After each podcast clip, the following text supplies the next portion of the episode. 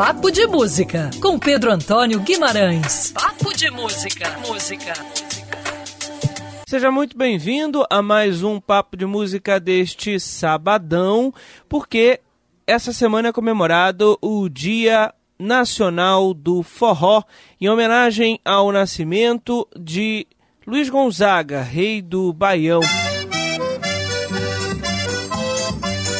Ele que foi um personagem tão importante na nossa cultura, responsável por popularizar é, a música e também o Nordeste do Brasil, levou o gênero do sertão nordestino para as principais praças em todo o país.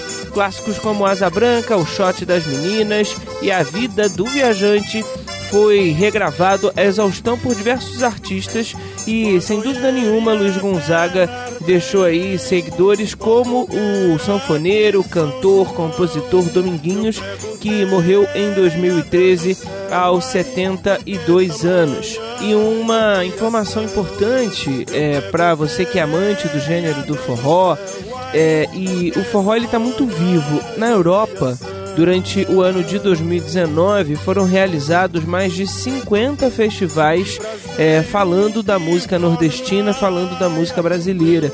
Então é um dos gêneros muito importantes é, e que precisa ser sempre lembrado. Também o Papo de Música rememorando essa data, falando um pouquinho, portanto, da história de Luiz Gonzaga. Minha vida é.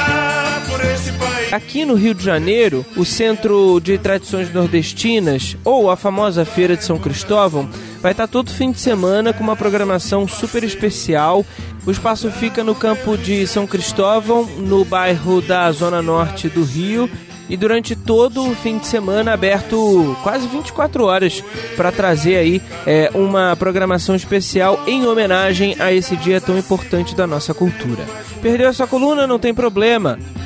Acesse lá bandnewsfmrio.com.br, clique em colunistas, papo de música, ouça essa e outras colunas falando sobre a música nacional.